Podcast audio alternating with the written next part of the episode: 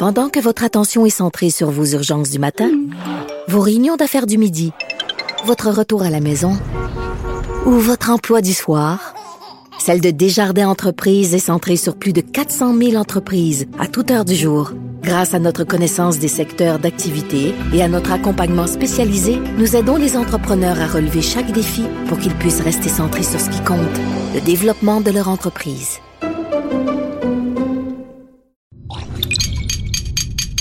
Radio.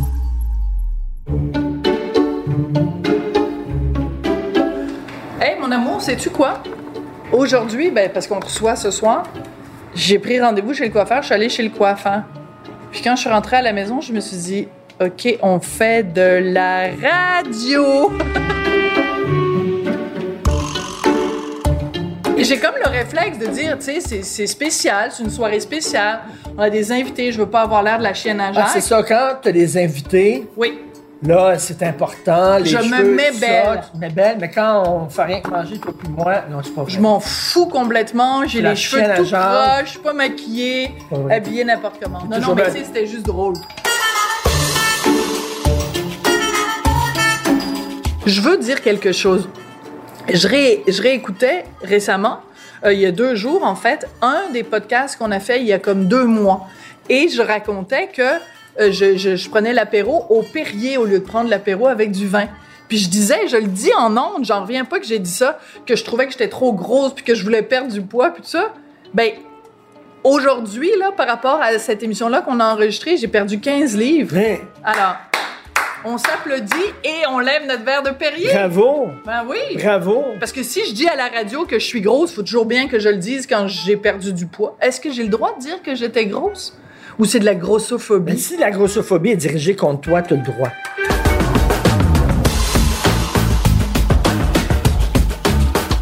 Ce soir, on fait quelque chose qu'on a fait. Ça, ça va être la deuxième fois qu'on fait ça.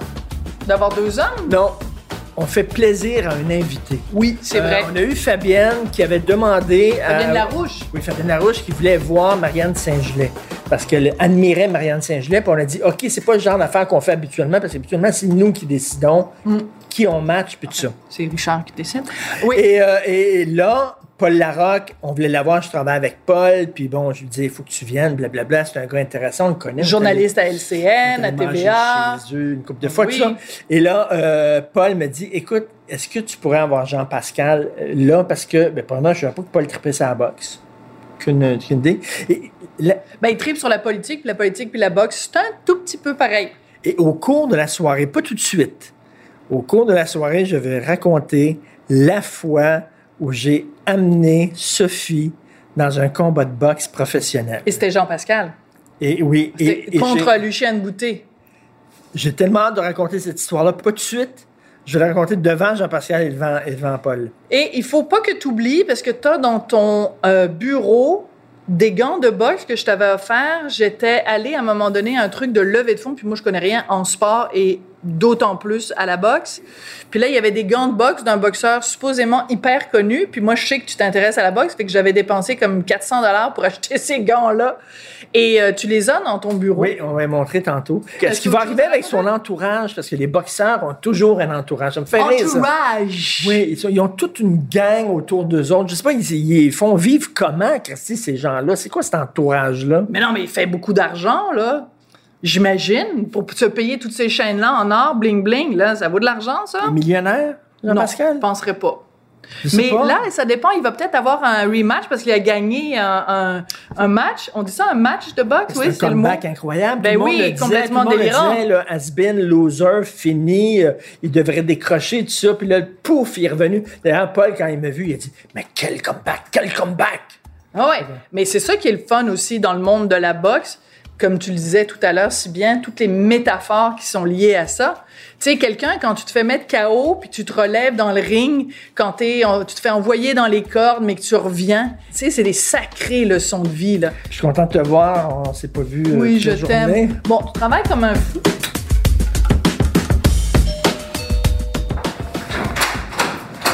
Allô, Hey, allô? salut! Non, on est, on est, on est un, on est un. hein? Salut! Mais t'en vaux deux. C'est ça. Je suis pas champion, mais je vous aime. Oh! Non, mais écoute, c'est c'est difficile, hein? Circuler à De- Montréal. de- non, mais je circuler. vous annonce une nouvelle, c'est difficile de circuler à Montréal. Ben oui, hein? Mais euh, ben, bienvenue chez nous. C'est Ben, la première fois que tu viens dans notre nouvelle euh, Exactement. Exactement. maison. Alors, Ah ouais? euh, ben, c'est ça. Bienvenue Ah, dans notre bon. cuisine. Pendant que Jean est pas là, ah. Tu voulais, tu avais demandé euh, Ouais, si c'est possible de, de rencontrer Jean-Pascal. Pourquoi? Ben, tu sais, je le connais un peu. Je le connais un peu, mais moi, j'ai assisté à plusieurs de ses combats. Moi, là, je vais vous le dire, j'ai découvert la boxe sur le tard, euh, puis avec Jean-Pascal. Quand tu le vois de près, tu, co- tu comprends, tu sais, le, le noble art. Ouais, ouais. c'est- Oui, tout à il- fait. Il y a quelque chose qui va au-delà de- du sport usuel là-dedans. Puis, euh, alors moi, j'ai connu Jean-Pascal dans l'arène. Heureusement, je n'étais pas contre lui, là, mais j'étais j'étais près de l'arène. Puis alors, c'est ça, c'est un personnage comme moi qui, qui me fascine. Alors, j'espère que lui va pas être à l'eau puis à la laitue parce que ça va être plate longtemps. S'il est en phase d'entraînement, ça va être difficile, tout dépendant, tu sais, parce Ouais, que on verra. c'est pour ça que je fais pas de combat. non, mais moi, je me souviens, un autre boxeur qui m'avait dit aussi, puis en, en plus, avant, euh, tu sais, parce que euh, la phase euh, 24 heures avant, là, ils, ils reprennent le poids, là, puis tout ça, réhydratent et tout ça. Puis, tu sais, ils, prennent- ils reprennent 10 livres à peu près en 24 fou, heures. hein? C'est fou, mais tu sais, ça, ça démontre à quel point avant, ce qui, ce qui est fou, c'est avant. C'est avant C'est d'avoir perdu comme ça. Mais euh, lui, euh, lui, il bouffait de l'ail, de l'ail, de Hein? l'ail, tu sais, pour, pour puer, tu sais, pour Pour écœurer l'autre. écœurer, face? écœurer l'autre. Non. Oh oui, ça faisait Ah, nous- partie de, de, tu sais, de toutes les rencontres. Parce qu'il y a une guerre psychologique. Jouer dans la tête de l'autre, là, tu sais. De puis, l'aide psychologique. euh, De l'ail. Ah, J'ai dit Ouais. de... Ah, de l'aide psychologique. Non, mais bonne quand même, tu sais, un appel à l'ail. Non, mais la- l'aide psychologique, c'est aussi une façon de dire tu vas déstabiliser ton adversaire Tout. en lui, en lui, en Ouais. faisant tout en ton pouvoir pour le, pour le Ouais. vraiment le, le déranger. Tu devrais essayer ça à un moment donné. euh, ben, toi aussi, Paul, quand tu fais une entrevue avec quelqu'un que tu veux vraiment le déstabiliser, tu manges 12 gousses d'ail avant, puis là, tu ouvres ta bouche, puis tu fais bonjour et bienvenue. fin de l'entrevue. J'ai déjà eu des invités comme ça, moi, euh, au France Oui. mais je n'aimerais pas. Qui? Mais on nous met tout à l'heure des invités qui sentaient pas bon. Wow. Ah, tiens, c'est Jean-Pascal. Est-ce que est-ce qu'il va arriver seul avec son entourage? Les boxeurs ont toujours un entourage de 10 personnes. Tout le temps. L'important, c'est qu'il soit là. Ah, la porte a été barrée. Oui, salut, comment ça va? Bien, merci vous? Ça va? Bon, valise. Hey, bien, ah, ça va bien. super, merci d'être là. Ah, c'est bon, la belle mallette. Et on va- devrait prendre ça en photo. Ça Bienvenue chez nous. Ça Bienvenue chez. Merci nous. beaucoup, merci beaucoup. J'ai apporté ma. j'ai- Salut Richard. Hey, ta Ça- J'ai apporté ceinture. ma ceinture? euh, Oh, wow!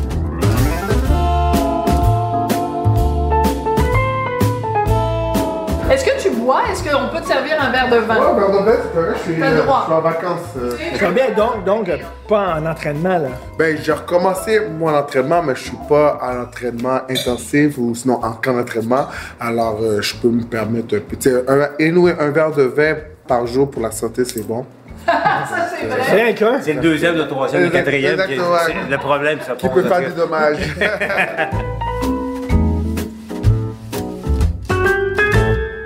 ta ceinture de champion du monde? Ben, c'est pas celle-là, ça, c'est la ceinture WBC Silver que j'ai gagnée.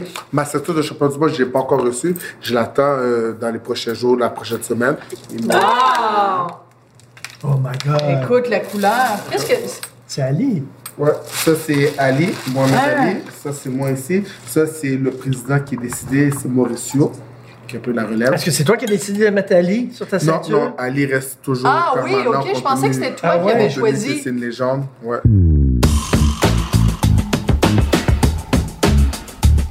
Mais tu sais, euh, Jean, que Paul, on a vu euh, des vidéos de lui euh, cet été euh, à Salut Bonjour.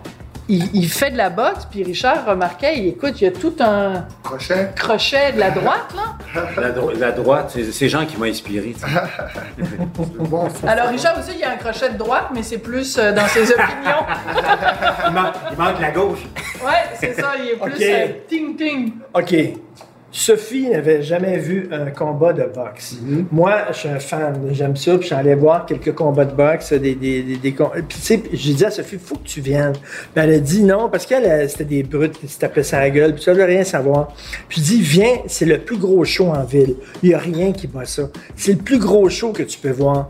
Écoute, elle était debout sur la table, puis elle criait, tue-les! l'as, tu l'as. C'était Jean qui boxait, je pense. Ben oui, ben oui, absolument. Puis elle était, elle était debout sur la table, puis elle disait tu Ah. J'étais tellement énervée. déchaînée. Je ne me reconnaissais pas. C'est parce que c'est tellement intense, puis tu veux tellement. Ben moi, je voulais que ce soit toi qui gagne, évidemment, mais euh, mais c'était tellement intense. Puis moi, ce qui me ce qui me plaisait, c'est le côté hyper dramatique, toute la mise en scène, le théâtre. Tu sais, t'arrives avec le la, la robe de chambre en soie, Les et gens, Jean, il les fait jamais ça, lui. la, la mise en scène.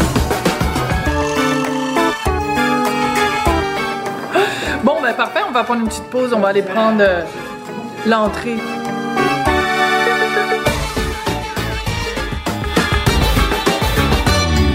Jean, c'est important que tu saches que ce soir, tu es non pas le choix de Sophie, mais tu es le choix de Paul. Oui, oui. Paul nous a dit, moi, je, je capote sur Jean.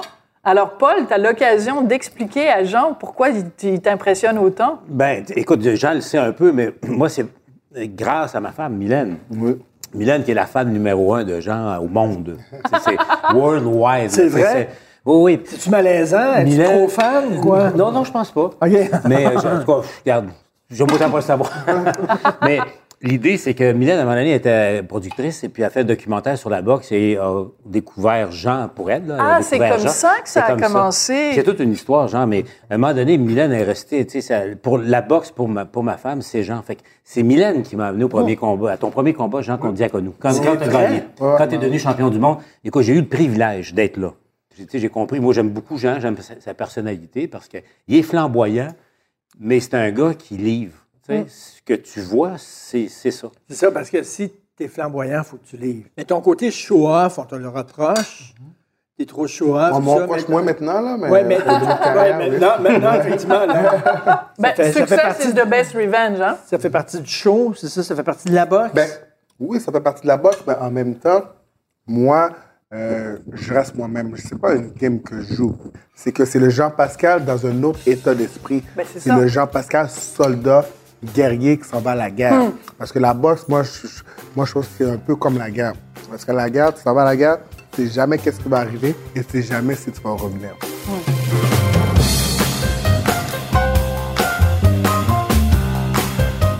Hey, j'ai, euh, j'ai- des gants à montrer.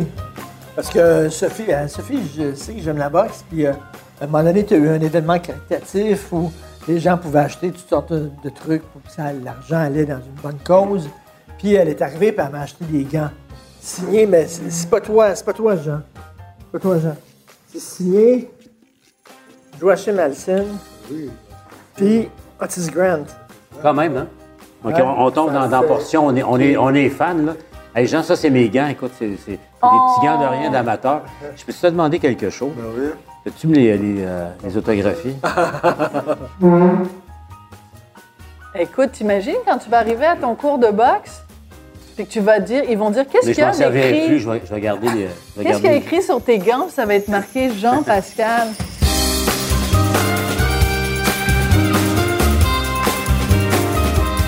je reviens là-dessus. Toi, t'étais tellement drôle. Ah non, mais je t'ai monté sur ma te jure, chaise. là, elle était, elle était debout sur la chaise, elle criait « Tu l'es, elle! » Elle! Et comme elle était mal, moi, j'en revenais pas, on était ringside. Mais attention, très- Jean, Sophie a l'instinct de tueur aussi. Oui, C'est- oui, c'est- Ouais, pas mal. ça. euh, ouais, c'est ça. Hey, triper? Mais je trouvais ça, je suis complètement embarquée. Je veux dire, moi, c'est- comme si je regardais euh, un. un- un- tu sais, la comparaison que tu as faite tout à l'heure, tu as dit c'est comme aller à la guerre. Et moi, à partir du moment où j'étais dans la salle puis je me disais je prends pour lui, ben je voulais que tu gagnes comme euh, à une époque on voulait que les, les, les, les forces alliées gagnent contre les nazis. Je veux dire, pour moi, je dis pas que mon adversaire ouais, c'était un nazi, là, mais je veux dire, pour moi, c'était je te voyais comme un guerrier, de t'en aller à la guerre, puis j'étais derrière toi, puis je, je, Ben, comme adopté. beaucoup. Mais moi, c'était tout le côté de, de, de la mise en scène. Puis je sais que tu n'aimes pas l'expression show-off, puis tout ça, mais tout le côté dramatique, c'est ça, l'arrivée avec, le, avec la, la robe de chambre en soie, les filles, l'entourage.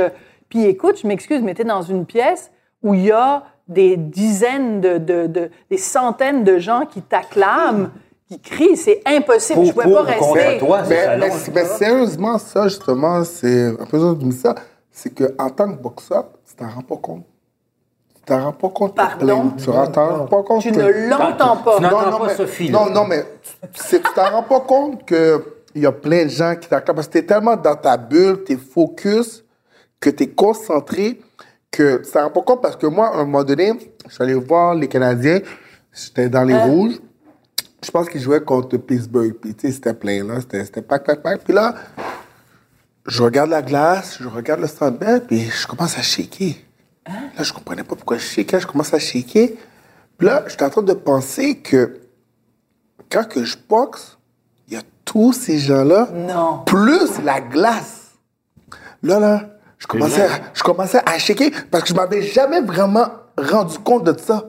Là, je, là, je regardais le dis, il y avait 21 000 personnes avec buté.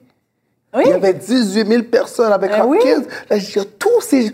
Puis c'est la première fois que je m'en rendais compte. Eh. Ouais, c'est la C'est première fois que je c'est m'en comme rendais si tu compte. te voyais de l'extérieur. Ouais, exactement. C'est là, je commençais à shaker, puis... Mais pourquoi?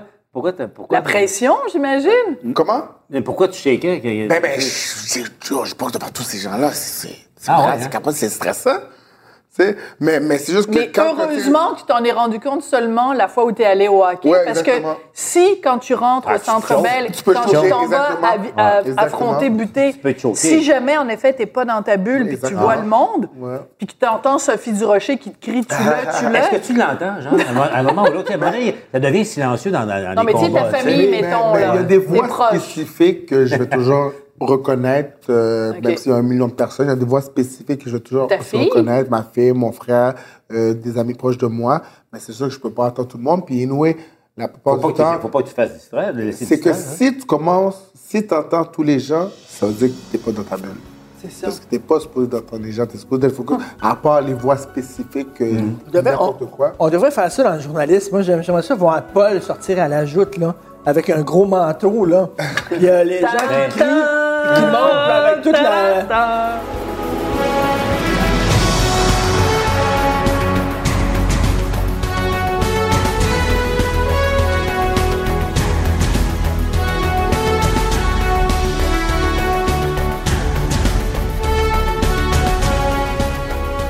Mais je ferais le même parallèle qu'avec Jean. Parce que si toi, quand tu animes à la télé, que tu te mets à penser, hey, il y a en ce moment 800 000 ou 1 million de personnes qui m'écoutent. Ah ouais. Tu sais, mettons un soir de soirée électorale, là où Ah tu sais ouais. que le Québec est rivé Ah à leur écran, si tu commences à penser à ça, tu n'arriveras pas à faire ta job. C'est ça, faut pas que tu penses à ça. Bon, mais y a- Non, mais si tu penses à ça, t'es- t'es pas dans ta bulle. Pas dans ta bulle. Donc, ce sont deux métiers où il faut que tu livres une performance en direct, où tu as énormément de pression. Il faut que tu gagnes.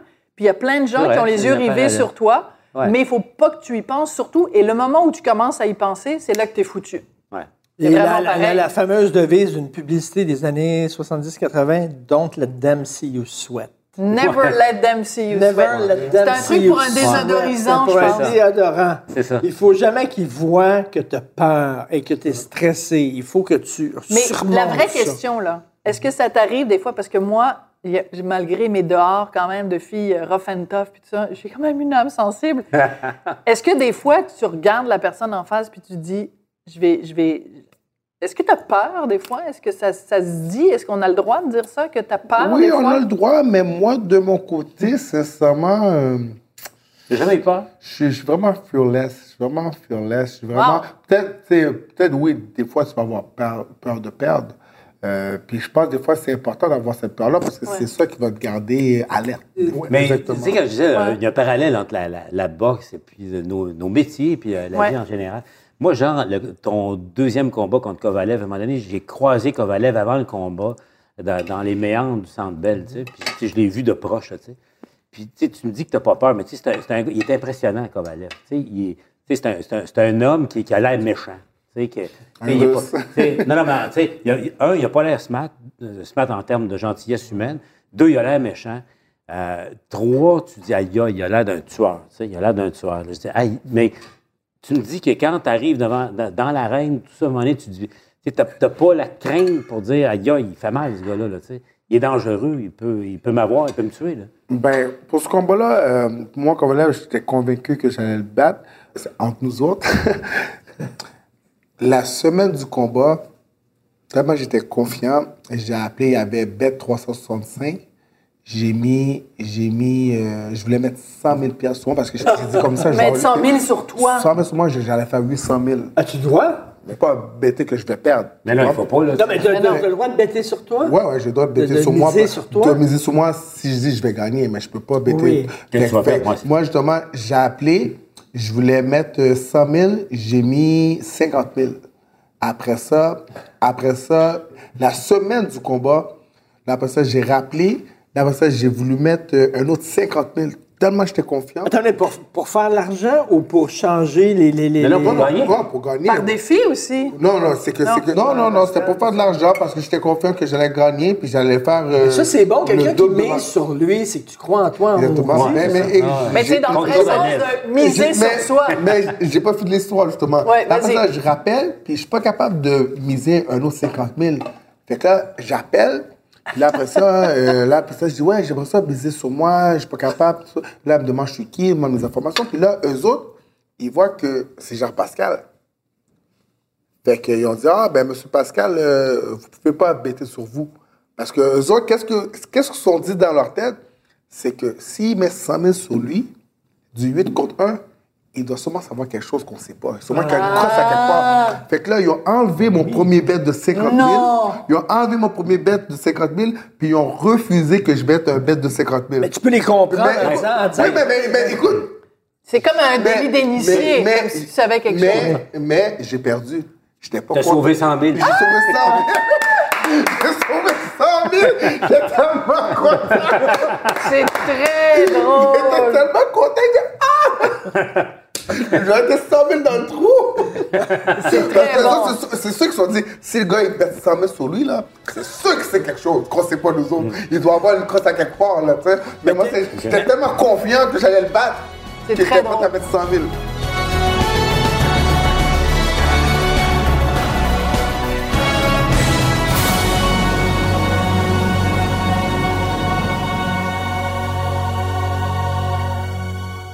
Hey, je peux te poser une question technique à, à Jean par rapport à Kovalev? Ah oui, ben oui. Kovalev, On est là il pour t'est- ça. Il t'a battu sur le jab, les deux fois. Oui. Son jab. Tu n'as jamais été capable de dénouer le jab, de, déjouer, tu sais, de dénouer l'énigme du jab de Kovalev. tu sais. Pourquoi tu penses? C'est quoi? C'est sa portée? C'est sa capacité? Ben, Kovalev, il a une très longue portée. Moi, justement. Mais tu savais début. Mais moi, pour mon poids, moi, déjà en partant, j'ai pas un très long reach, comme on dit en boxe, euh, une longue portée. Ça veut dire que ton bras est pas long. Exactement, parce que en si on regarde mon poids, tu sais, il est comme courbé ici. Fait que Déjà là, je perds un peu de reach. Mais c'est parce que t'es trop musclé. Je sais pas, peut-être que je suis né comme ça, j'en ai aucune idée. Mais, mais en partant, j'ai pas un long reach. Euh, Kovalev, il a un très long reach, une très grande portée, plus il a un excellent jab. Euh, puis aussi, c'est un excellent boxeur. Ouais. Mais c'est moi, je veux pas lancer des accusations sur personne, mais je doute que il était naturel à 100%. Oh. Ah, Pourquoi, ouais. Ah ouais? pourquoi que je dis ça? C'est tout simplement, c'est que moi, je l'ai atteint avec mes meilleurs coups, puis c'était comme si que je frappais comme une mouche. Qu'est-ce que tu veux dire? Mais Il que était je- mou? que- non, non, c'est que moi, je le frappais super fort avec mes meilleurs coups. Puis c'est comme si moi, je frappais comme une mouche. Ça faisait, Ah! ça faisait aucun effet. C'est comme si, comme si avait mon coup, puis il n'y avait aucun Comme effet. c'était pas mal. Puis là, maintenant, tout d'un coup, le monde le fait mal. Comme Alvarez le fait mal, envoyé au plancher. Euh, dernier combat, il s'est fait faire mal aussi. Puis moi, qui est l'homme, le boxeur le plus comme endurant, le plus tough de la catégorie, j'ai pas été capable, j'ai pas été Ah. en mesure de prendre ses coups. Là, les Alvarez, les autres boxeurs sont tous capables de prendre ses coups. Tout d'un coup, là. Avez-vous des d'un tests? Avez-vous des tests inopinés puis tout ça? euh, Euh, pour le premier euh? combat, on l'a pas eu. Pour le deuxième combat, on l'a eu, mais tu sais, on l'a- sont venus, je pense, euh, huit semaines avant le combat. Plus pendant un mois, il n'y a eu aucun test. Fait que je ne sais pas si les, Alors? tests, si les tests étaient vraiment euh, accurate, comme qu'on dit. Ouais, ouais. Mais c'est pour ça que moi, je laisse toujours euh, un bémol sur ces deux victoires contre moi.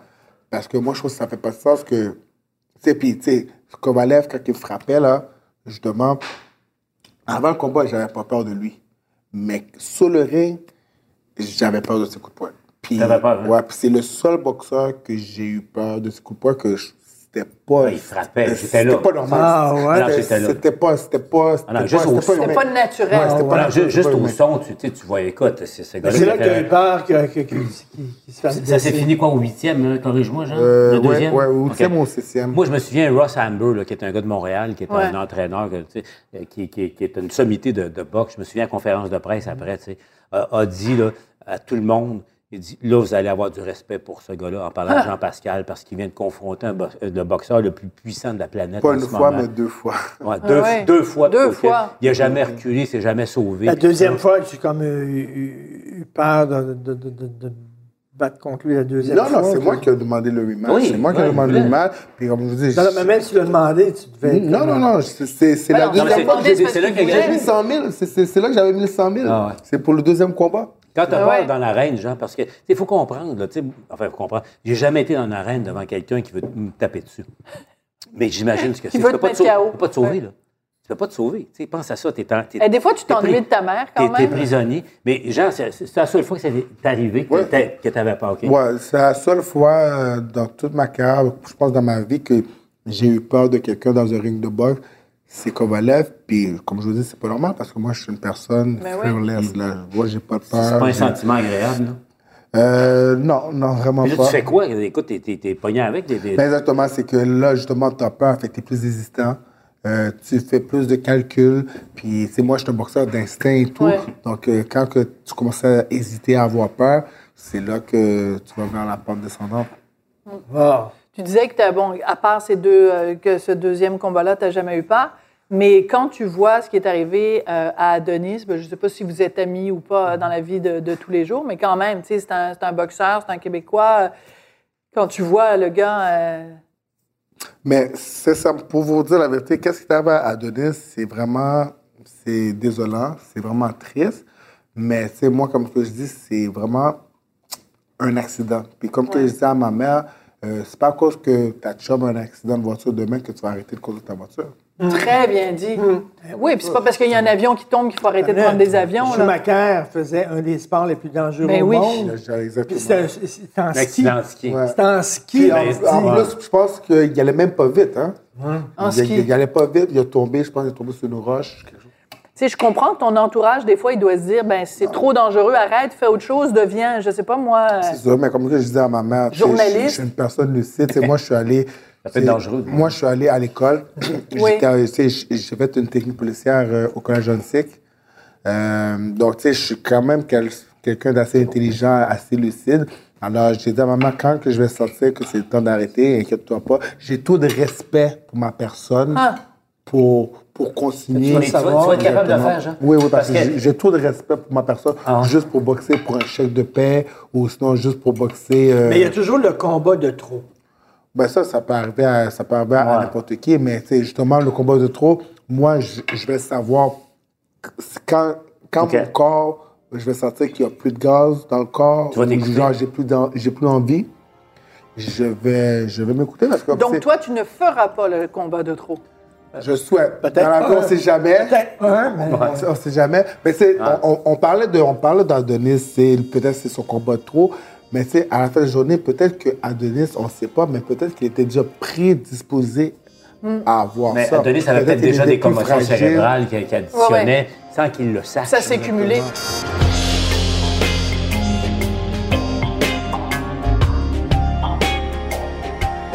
Mais c'est intéressant parce que tu dis, ben ça, je me rappelle d'avoir lu ça, que tu as fait ta technique euh, policière. Tu aurais pu, au lieu de devenir boxeur, tu serais devenu policier. Ben, je veux dire, c'est un métier dangereux où il y a énormément de risques, puis tu peux tomber Mais- sur le ring en étant policier. Vous aurez- T'aurais pas aimé ça, voir Jean-Pascal à l'UPAC, toi? Et putain, Mais moi, mais moi- avec son, sa détermination et tout. euh. Viser haut, pour moi, c'est un mode de vie. Viser l'excellence, c'est un mode de vie. Hum. Puis, euh, quand je voulais être policier, mon but, c'était pas être un simple patrouilleur, c'était c'était de devenir le premier directeur noir du service de police de Montréal. C'était ça- ça mon objectif, quand, si je rentrais dans la police. Écoute, Jean, après, après, euh, dans quelques années, là, tu sais, écoute, l'UPAC, le poste est ouvert. il, y a la sûreté, il y a la Sûreté du Québec aussi. Là. Ouais, dernièrement, j'ai vu ça. Mais non, mais moi, j'adore ça parce que Mais- tant qu'à être policier, c'est certainement pas pour se promener dans les ruelles, arrêter des, euh, des dealers de crack, là. Tant qu'à ça- y être, le premier directeur noir de la police, Mais ça t'imagines, vient d'où cette ambition-là? Tes parents t'ont inculqué ça ou quoi? J'ai ça dans mon, j'ai ça dans mon ADN, mais c'est mon père, c'est c'est mon père qui est décédé euh, euh, au mois d'octobre dernier. C'était, c'était un grand homme. C'est un grand homme, puis il m'avait dit qu'un jour, j'allais devenir euh, un grand homme aussi. Mon père, c'est, un, c'est mon père, c'est un politicien. Oui. Euh, mon père, c'est un- c'est- c'est- mon père, c'était un homme qui était fortuné. C'est un homme qui avait beaucoup de pouvoir, qui était dans le temps, il était dans le temps des Duvaliers. Oui. Puis quand il y a eu la révolution, euh, c'est ben, c'est le coup d'État, je veux dire, euh, c'est Duvalier a dû quitter le pays, mais lui, il a pu rester parce qu'il faisait du bien. Mon père, il a construit des écoles, il a construit des routes, il a amené l'électricité euh, dans sa région. Euh, tu sais, mon père, d'abord, vous dire que comment c'est une personne spéciale, c'est que il y a eu 15 enfants. Mon père a eu 15 enfants. Avec la même femme ou Non, avec 15 femmes non, différentes? Pas avec 15 femmes différentes, mais pas avec la même femme. Mais il y a eu 15 enfants, mais il s'est occupé de tous ses enfants. Il y a- tu sais, il y a beaucoup d'hommes qui font plein d'enfants, mais qui ne s'occupent Eh oui. pas de leurs enfants. Lui, il en a fait 15, puis il s'est occupé de tous ses enfants. Plus, il en a adopté 3. Il y a eu 15 Donc, 18, enfants. il, est- il, est- il, est- ouais. il Tu s'est les- mis responsable de tu les connais 18 tous? enfants. Euh, Il y en a un qui est mort, malheureusement, quand j'étais jeune. Mais euh, ouais, je, je les connais tous. Là, quand on a été euh, tout- c'est au funérailles de mon père, c'est mon père, quand il est mort, il y a eu des funérailles d'État. Ah, Euh, oui. ouais, ouais, c'est un député. Il était, il était vraiment, puis tu sais, comme je vous dis, tellement qu'il était bon, c'est qu'il a fait tous les régimes. Quand Duvalier est parti, il y a eu un nouveau euh, gouvernement, mais lui, il a été élu quand même dans son comté.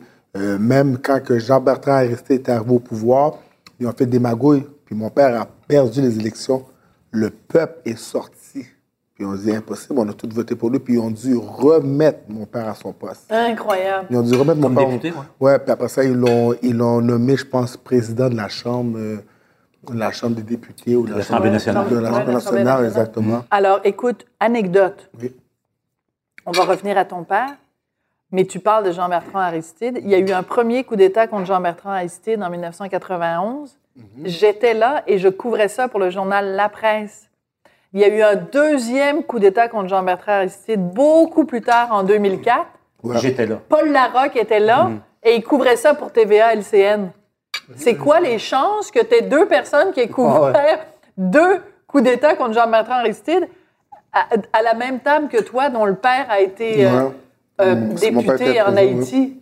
Capoté quand même. Ah, même. c'est le monde épicé. Comme je veux dire, c'est pour ça que, tu sais, euh, puis mon père, c'est une bonne personne, il avait un grand cœur. Il était loin d'être parfait. Il était loin d'être parfait, mais par contre, c'était une bonne personne. Il avait un bon cœur, un grand cœur.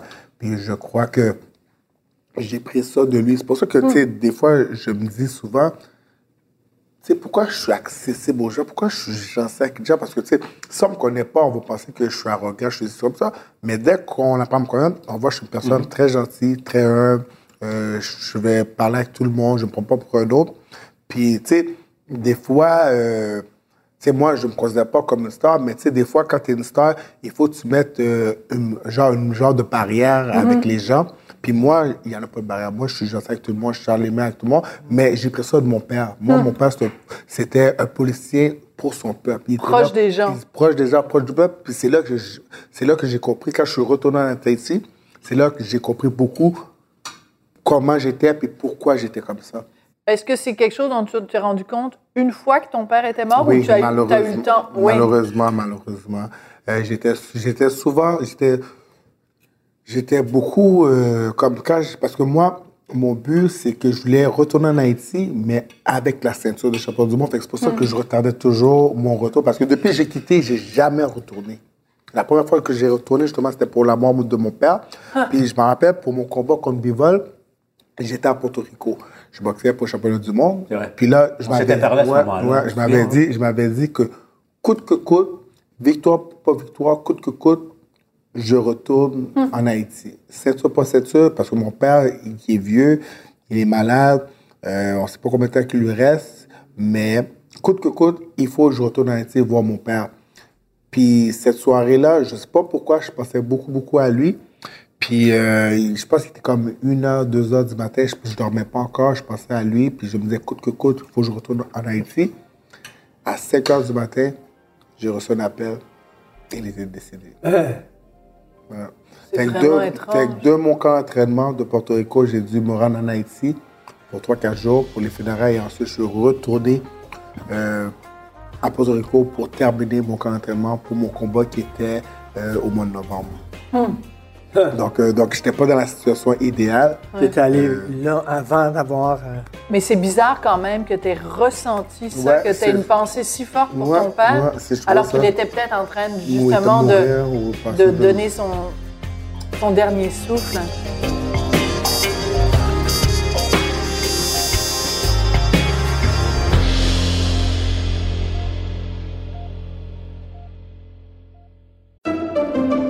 Pendant que votre attention est centrée sur vos urgences du matin, vos réunions d'affaires du midi, votre retour à la maison ou votre emploi du soir, celle de Desjardins Entreprises est centrée sur plus de 400 000 entreprises à toute heure du jour. Grâce à notre connaissance des secteurs d'activité et à notre accompagnement spécialisé, nous aidons les entrepreneurs à relever chaque défi pour qu'ils puissent rester centrés sur ce qui compte, le développement de leur entreprise.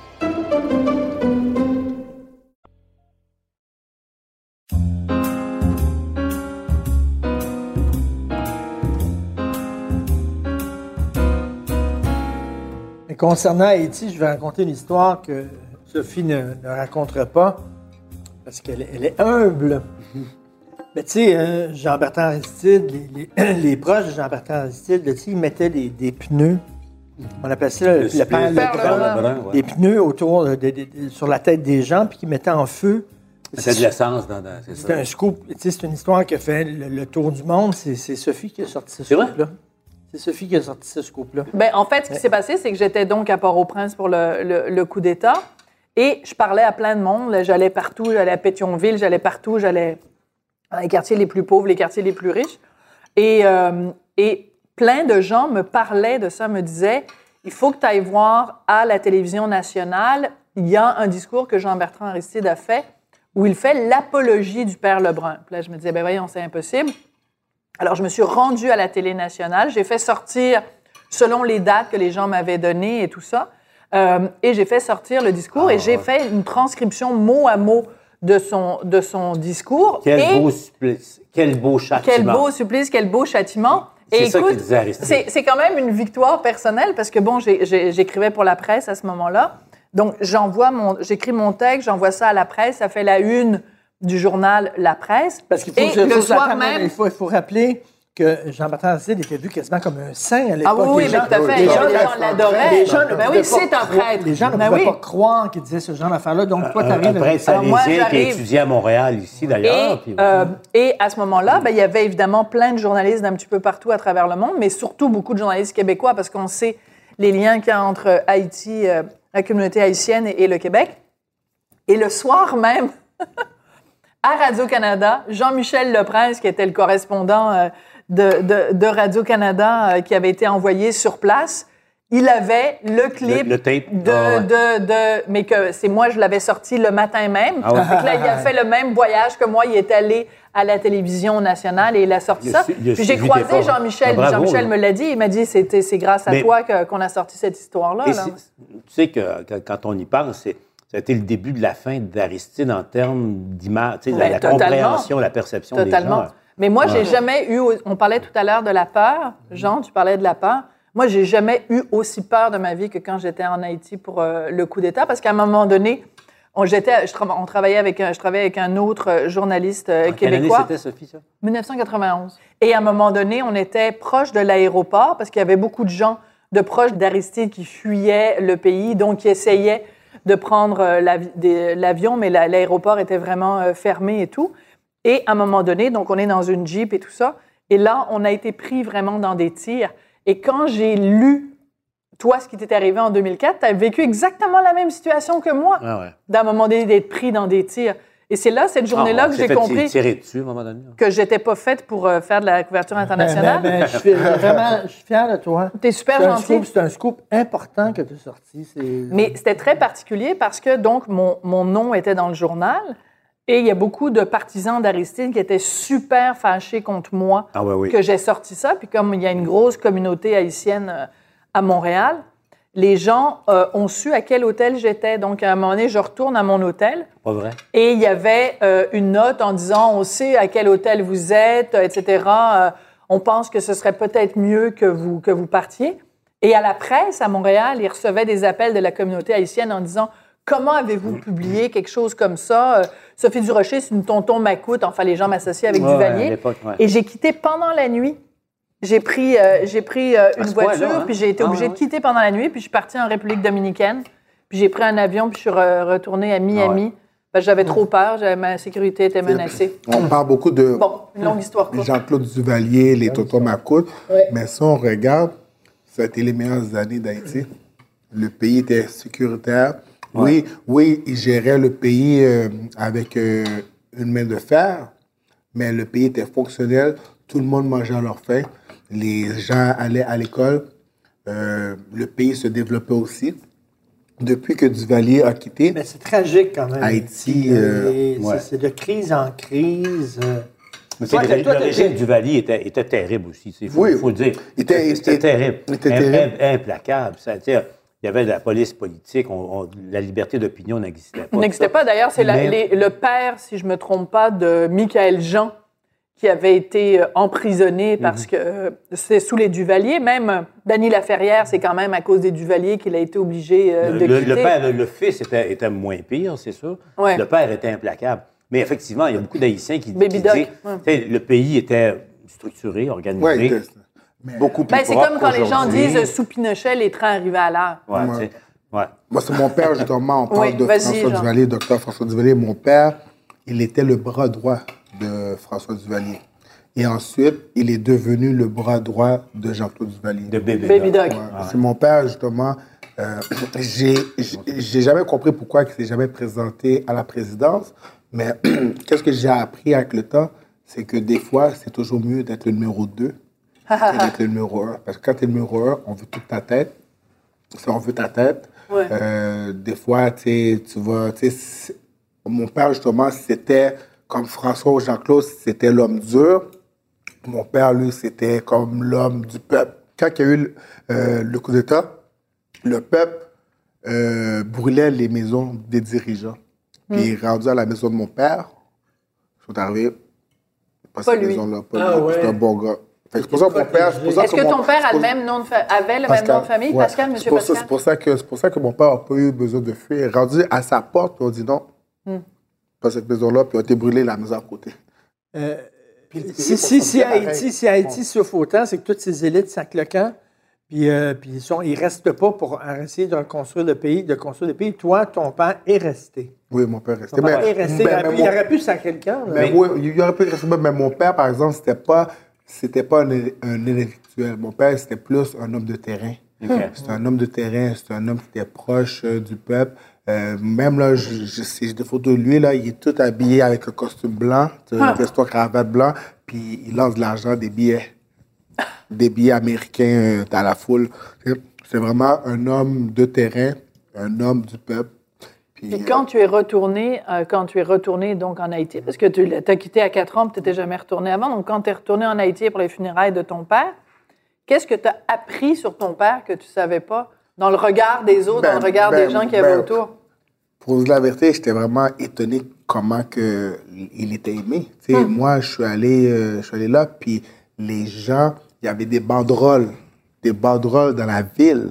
Euh, adieu, c'est adieu Pascal. Il y avait des gens qui avaient des chandails de mon père. Euh, il y a eu des fanfares, euh, même, euh, même sur les maisons des gens, il y avait des pancartes Adieu Pascal. J'avais vraiment été étonné. Puis après ça, après ça, quand que les gens Mais ça devait être tellement touchant pour toi. Définitivement, parce que moi, je savais pas vraiment. euh, je savais pas, je savais pas tout ça. Mon père, je savais que oui, c'était un politicien et tout, mais je, je connaissais pas l'impact euh, qu'il avait eu sur. Il y a beaucoup de nostalgie aussi en, en Haïti en ce moment, c'est normal parce que la réalité, c'est que le pays n'a pas arrêté de se dégrader depuis, depuis l'arrivée d'Aristide, depuis le, le- moi j'appelle ça l'échec d'Aristide. Tu sais, Parce que Aristide a, a tellement inspiré les gens et ils se sont dit, les Haïtiens, enfin. Le sauveur. Oui, dans tous les sens du terme, bi- presque biblique, là, malheureusement. Et puis, il s'est avéré encore plus tordu et, corrom- fou? et- et corrompu. Ben, c'est un illuminé. genre. sais, je- il y, a des- le bon il y a mot. des gens qui vont peut-être nous, nous entendre qui ne m'aimeront pas. Mais c'est l'opinion que je me suis faite parce que je suis allé à plusieurs reprises. Quand il a été élu la première fois, moi, je l'ai rencontré, j'ai fait l'entrevue avec, j'étais assis GMS dans le temps, Sophie. la Ah première oui. fois, Ah oui. euh, l'élection était le, le dimanche, le lundi, et le dimanche, je l'ai rencontré chez Gladys Lauture, qui était une- la seule grande bourgeoise qui l'appuyait. Et puis, il était, il était étrange, Aristide.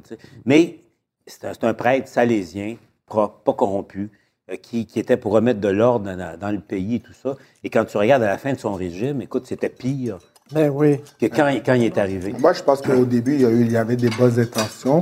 Ouais. Mais des fois, quand tu arrives au pouvoir, il y a des gens, c'est le 1% du 1% qui dirige le pays ou qui dirige le monde, qui sont probablement corrompus.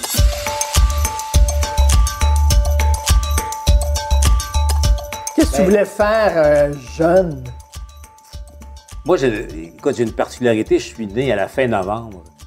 Euh, fait que j'ai eu une dérogation pour entrer à l'école jeune. C'est ça. Moi, j'ai manqué une année, justement, quand j'étais en octobre. Ah, oui, ah, chez moi, fin novembre. ouais. Fin novembre.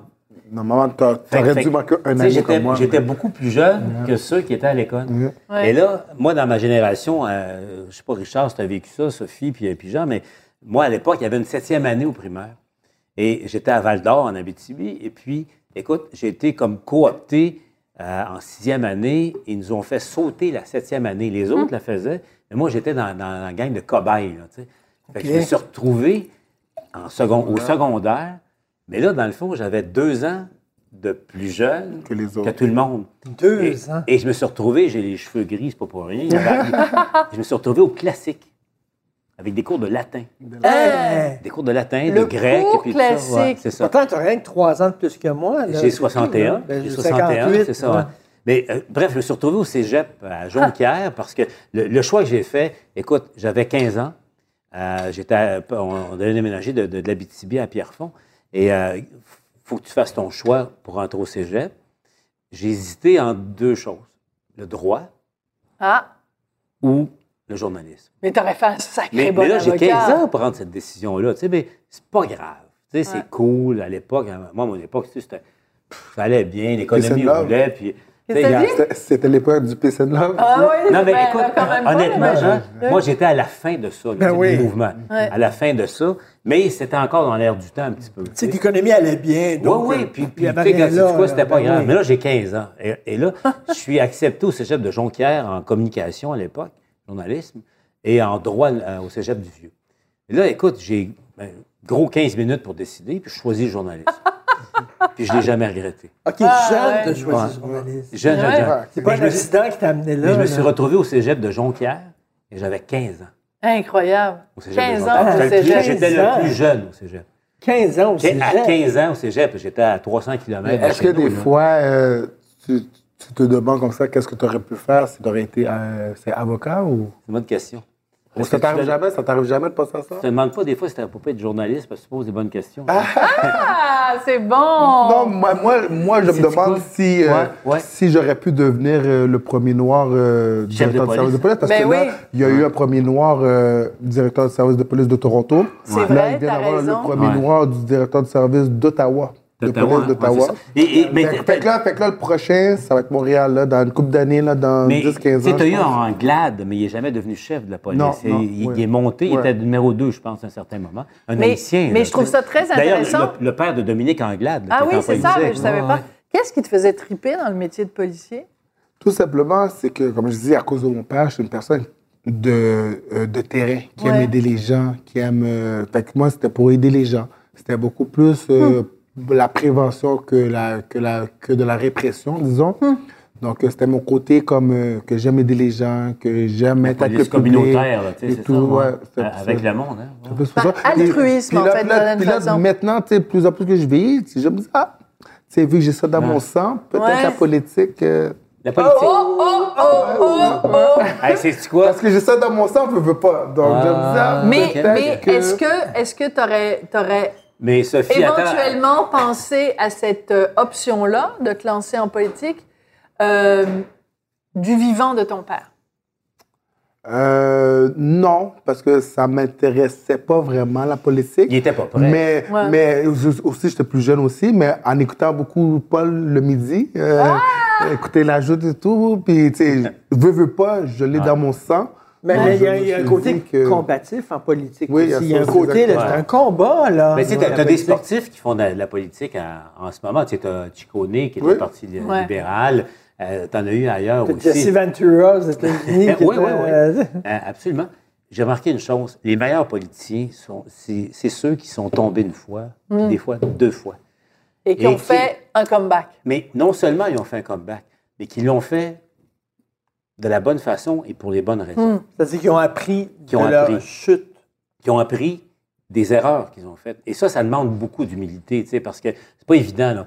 Tu acceptes que tu t'es retrouvé au plancher. Oui, là, écoute, je me suis retrouvé. Tu sais, dans le cas de la boxe, quand tu perds, tu perds.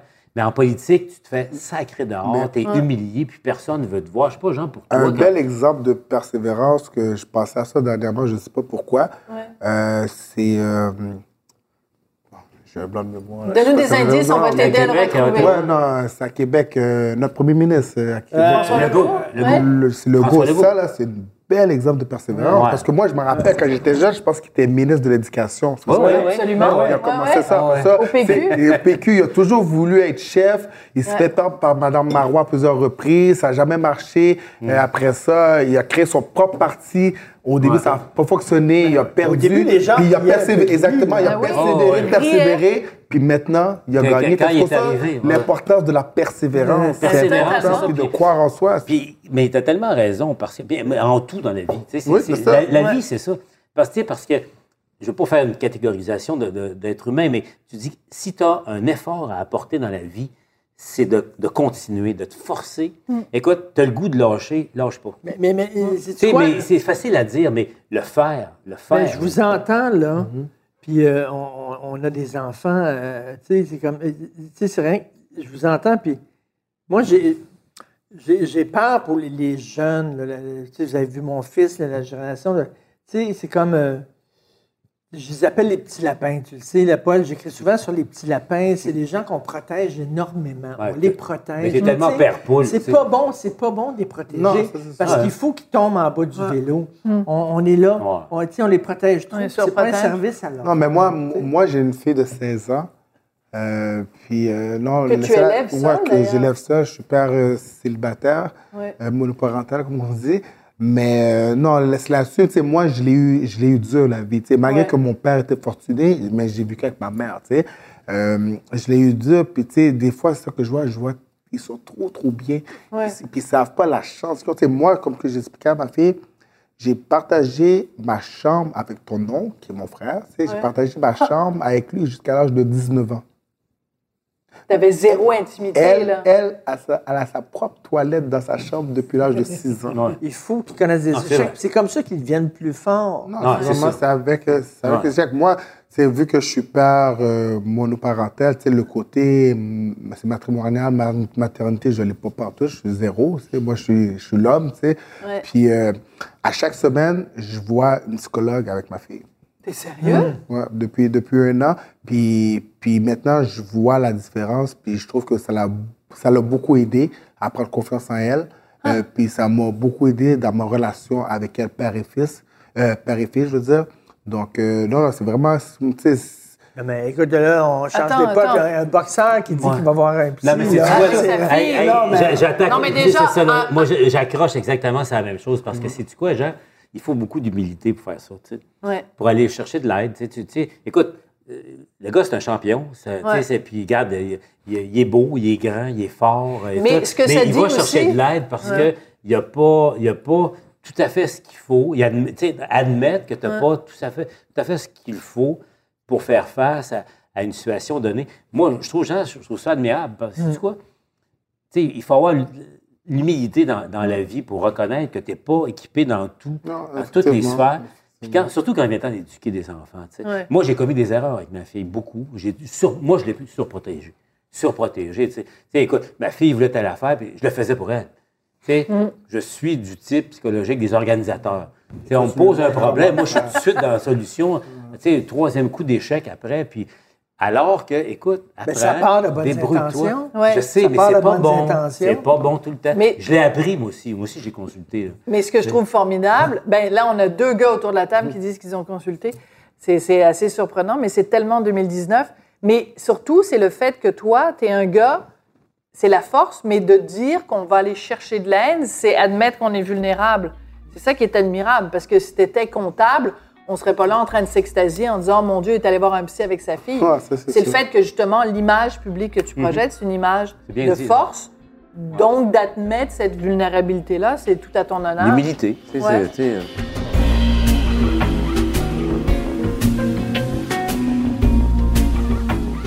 Alors, avant de passer au dessert, Paul, si tu le permets, j'aimerais trinquer un absent qu'on a beaucoup aimé, tous les trois, peut-être Jean aussi. Et moi, il n'y a pas une journée qui passe où je ne pense pas à Jean, Jean Lapierre. Et chaque fois que j'ai du fun dans la vie, que je m'amuse, qu'il se passe des beaux moments, je me dis, c'est plate, Jean Lapierre n'est pas là pour vivre ça. Alors, Et je pensais que c'était bon. important ce soir. C'est beau. Ouais. Ça m'émeut encore. Ouais. Qu'est-ce que tu veux? tu sais. The show must go on. Hier, j'étais à la joute, puis Dimitri Soudard, ancien conseiller d'Harper, est maintenant Ouais. un jouteur. Puis il a, il a commencé en disant, parce que Soudard, conservateur, c'est un gars que Jean Lapierre a aidé beaucoup. Jean était un libéral, évidemment, sa, sa famille politique, mais tu sais, écoute, c'est pas grave. N'importe qui qui faisait de la politique, qui était en politique, il donnait un coup de main, il était plus dans le game, puis... Il les sais, un mentor, ouais. un mentor pour tout le monde, tu sais, puis au plan humain, puis au plan euh, euh, politique aussi. Fait que euh, Soudas, comment, tu sais, je pose une question super pointue, gars, le show, euh, on est là. D'abord, j'aimerais dire une chose, ça va être la première campagne fédérale sans Jean Lapierre, tu sais, puis écoute, Ah. moi, je suis en onde en direct, tu sais, puis écoute, j'ai le moton. Tu sais, qu'est-ce que je te dis, c'est vague, j'avais pas vu venir, je pensais pas qu'il. Et c'est vrai? ça. Ouais, c'est vrai. Ça va être la première campagne fédérale sans Jean. Ben, tu sais, écoute, tu perds ton body. Tu sais, c'est Qu'est-ce que je te ça, dise? Tu perds, tu perds ton body. Ça m'est arrivé, ça arrive à tout le monde. Ben, c'était- plus qu'un confrère de travail. Oui, oui, C'était un grand chum. Tu sais, euh, je ne veux pas dire autre chose que ça. Tu sais. À un moment donné, j'ai vécu des épreuves dans ma vie, puis, tu sais, euh, Jean Lapierre est à côté de moi. tu sais. J'en, j'en parle, puis, mais je reviens à l'essentiel. Quand il, il décède fin mars, euh, avant ses funérailles, je parle à sa mère que je connaissais pas. Euh, je lui ai parlé, puis je lui ai promis d'aller la voir l'été suivant, tu sais, dans- en juillet. J'arrive aux îles de la Madeleine. Euh, et j'arrive là où ils sont enterrés, Jean et euh, frère et sœur et son père. tu sais. Parce qu'il faut connaître l'histoire. Euh, son père décède. Euh, Jean revient de vacances. Le dimanche, il m'appelle. Euh, il est de retour. Il m'appelle. Et là, il me raconte que son, son ami lui prête son avion. Ils s'en vont aux îles de la Madeleine. J'y parle, mon petit patata, puis il me raconte qu'il il organise, puis Jean, son organisateur, là, tatata.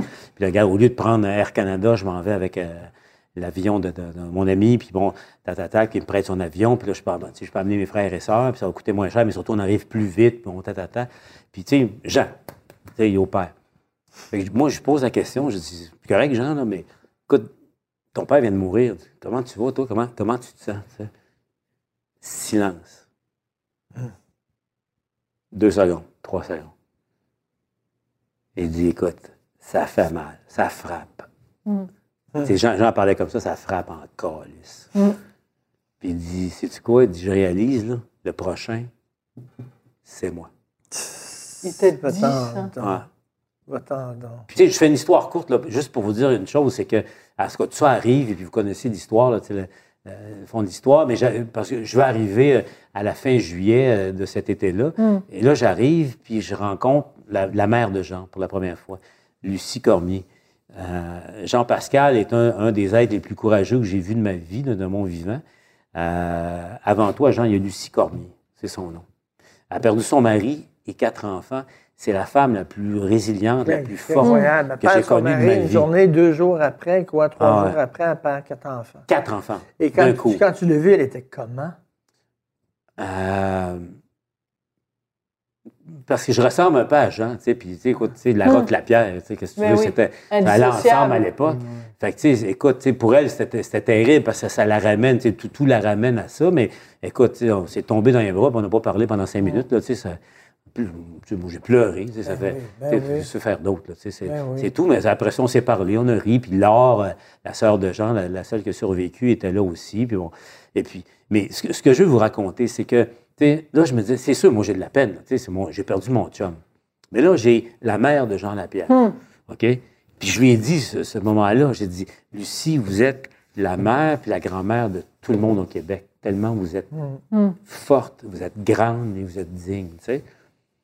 Le dimanche, on va à la messe, à l'église, euh, au bassin. Là, le bassin, c'est le petit île euh, où Jean est enterré. Puis tout ça. On- je fais l'histoire courte, je raccourcis.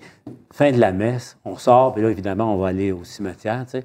J'ai Lucie dans ma main. tu sais, On, on se tient la main comme ça, puis on monte. tu sais, Puis c'est- une marche d'à peu près 20, 20 30 secondes là, pour monter. Et on voit, c'est des. Il n'y a, pas eu le temps, de- il n'y a pas eu de pierre tombale encore, là, en pierre. C'est en bois, là, tu sais, puis c'est écrit à la main, en fait. Puis là, tu sais, je suis là, c'est sûr, j'ai de la peine, je suis ému. Mais là, j'ai Lucie Cormier à côté de moi, là. Elle est forte, là. Elle est forte, là, tu sais, elle me tient, là, tu sais, puis comme ça. Là, je me tu suis peux dit, pas te montrer. je suis qui, moi, Elle a perdu Pour me- son non, mais- mari. non, mais je suis qui, moi, pour me laisser, pour m'apitoyer sur ma peine à moi. Puis j'ai Lucie Cormier qui a perdu Hmm. Son mari et quatre enfants, puis qui guide tout le monde, Hmm. puis qui dit il faut passer au travers. Puis c'est ça. Puis c'est la plus grande leçon de courage que j'ai eue de ma vie. De ma vie. De ma vie. Mais, hein? de ma Avec quel âge? Lucie, elle a 80 maintenant. Non, je dirais pas son âge parce qu'elle est coquette. Ah.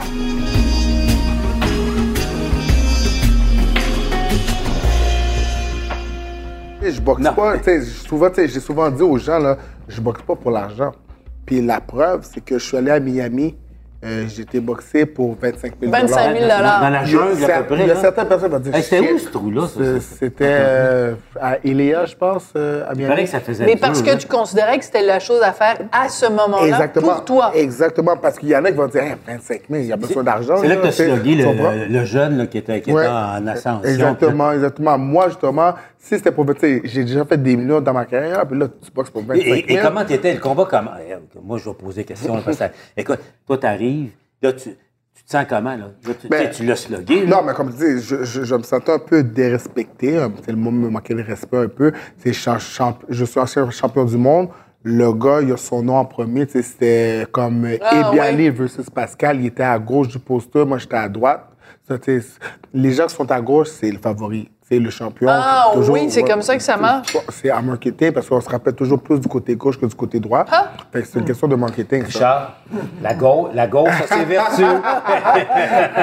Tu vois? Puis, tu sais, moi, tu sais, 25 000 piastres, c'est pas une question que j'avais besoin d'argent, c'est juste que moi, je m'en foutais de l'argent. C'est que je Ouais. savais que ce gars-là, je pouvais le battre. Puis je savais qu'en battant ce gars-là, ça, va- ça allait m'apporter d'autres opportunités championnat du monde. J'ai gagné. Ensuite, euh, ensuite euh, j'ai pas eu d'autres opportunités. Et à cause de ça, j'ai boxé contre Bossé. Puis après ça, le combat contre Bivol s'est présenté à moi. Je l'ai pris. Malheureusement, j'ai perdu, mais c'était une victoire morale pour moi parce que avec ce combat-là, j'ai vu que j'avais encore du gaz à la tête. Parce que, tu sais, ce combat-là, j'étais malade, j'avais des problèmes c'est à mes yeux aussi. Puis je savais que si j'avais été à 110 je ne sais pas que j'aurais gagné, mais j'aurais eu de meilleures chances de gagner, mais je savais que le gaz était là. Donc, euh, là, moi, là, après ça, si j'ai perdu, là, on dit, ah, OK, il est fini, là, c'est sûr. On m'a redonné un petit jeune encore, mais moi, je savais que j'étais pas fini, j'avais encore du gaz dans la tête, j'ai accepté le challenge. J'ai eu un deuxième combat de championnat du monde, je l'ai accepté et j'ai gagné. Bing. Donc, euh, Le c'est- retour- le pas- retour d'un C'était pas, une, champion. c'était pas une Le question retour d'argent. du champion. C'était pas, retour une- du c'était pas une question d'argent. Excuse-moi, vraiment Dans ta mais tête, je- est-ce qu'il y avait comme la musique de Rocky, là? Est-ce que c'était comme, euh, je sais pas, là? Non, mais, mais j'étais content, tu sais, surtout que, tu OK, mais, mais combien, Attends, combien, attends. attends minute, combien t'as gagné? Pour mon C'est- dernier c'est combat. public, c'est public, là. Ouais, pour mon combat, sais, assez pour manger trois fois par jour. Non, hein. mais c'est public. mais, mais C'est par public, contre- je vais faire une recherche, je vais le savoir. Non, Combien- mais pour ce combat-là, non, c'est pas public. Mais Ok. par exemple, euh, j'ai pas gagné dans les, j'ai pas gagné dans les sept chiffres, malheureusement. J'étais, j'étais Ah, ben, c'est le underdog de 20, j'étais 20 contre 1. Mais c'est ça. Sais, moi, on, me donnait, on me donnait, on me donnait en appât pour euh, faire ça. monter. Attends, excuse-moi. Déjà, tu euh, commençais à, faire- à être faire valoir. là. Non, c'est ça que je Avec tout le respect que je te Ok, dois, mais c'est pas t'étais- toi, moi. t'étais comme... t'étais- presque un jambon pour lui, là. Je, je sais pas pas, un là. jambon, mais j'étais comme. C'est comment qu'on dit ça? J'étais. J'étais le boxeur qui allait. Non, non, Un non, bon mais challenge. J'étais un bon petit challenge pour lui, mais j'étais le boxeur Mais- qui allait lui permettre de se faire Bon, connaître on à aime travers le ça, monde. ces histoires-là, l'underdog. Ah ouais, c'est ça. C'est ça c'est qu'on aime, mais tu sais, là. moi, là, c'est. Être le underdog, qu'est-ce que les gens ne comprennent pas, c'est l'histoire de ma vie. C'est l'histoire de ma vie. C'est très bien résumé. Parce que, parce que même à l'école, j'étais l'underdog. Tu sais, je ne suis pas un intellectuel, j'ai jamais été le gars le plus intelligent, mais je suis un gars qui travaillait fort, qui étudiait, qui étudiait, étudiait. C'est pour ça que j'ai eu des bonnes notes. Exemple, en cinquième année, non, bon, pour ce premier exemple, en secondaire, euh, pas en secondaire, j'étais en trois, quatrième année, je connaissais pas ma table de, mu- de multiplication. Puis, tu sais, des fois, les professeurs faisaient rangée par rangée, 4 x 4, là, ils faisaient les faire, puis moi, je, je connaissais pas les tables. tout le temps, hein. Je flippais tout le temps. Puis, comme je vous dis, j'ai trop de respect pour être valoir, puis moi, j'étais quelqu'un qui a beaucoup de respect pour ma personne, je me respecte beaucoup, puis j'aime pas ça avoir honte. Puis j'avais honte parce que je connaissais pas mes tables. Fait qu'en quatrième année, j'ai passé ma quatrième année, mais tout l'été, j'ai étudié, mes- j'ai étudié ma table de multiplication, ma table de multiplication pendant tout l'été. En cinquième année, j'étais le meilleur de la classe. Ah, Bravo! Est-ce que tu peux dire ça à mon fils? puis, puis même, puis même là, je me rappelle, il y avait un concours de génie en herbe. euh, tu sais, on avait un concours de génie en herbe, puis j'étais celui qui a représenté la classe. Ben voyons donc! vrai? J'ai encore mon petit trophée, tu sais, c'est des fois, je T'es pas sûr? à l'école. T'sais, Puis là, pas ça, j'ai retrouvé le petit trophée que j'avais gagné, que j'avais représenté ma Mais- classe. mais dans c'est que un grand trophée, en ça, herbe. OK. Non, non, Mais qu'est-ce qui est le plus précieux, ta ceinture verte ou le petit trophée de génie en herbe de- que tu avais appris tes tables de multiplication? Ben, c'est, ben, justement, je pense que c'est ce trophée-là qui m'a permis d'avoir ceinture. Ah, très bien Le dit. travail, le travail, tu sais. Le travail, l'effort. Ben ouais. Ouais. C'est l'éthique de travail. C'est ça. La, seule raison pourquoi que j'ai été le meilleur, c'est que j'avais honte de ne pas savoir mes tables de multiplication. Aux underdogs. Ouais.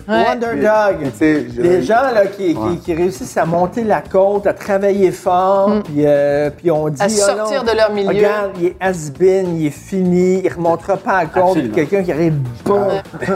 ben, au, Hey, les amis. underdog. Underdog. Écoute, super! Tu vas raconter, mais c'est une histoire hallucinante. C'est le fun. Et pour les enfants qui nous écoutent, la morale de cette euh, soirée, devine qui vient souper, apprenez vos tables de multiplication parce qu'un jour, vous allez peut-être être des champions.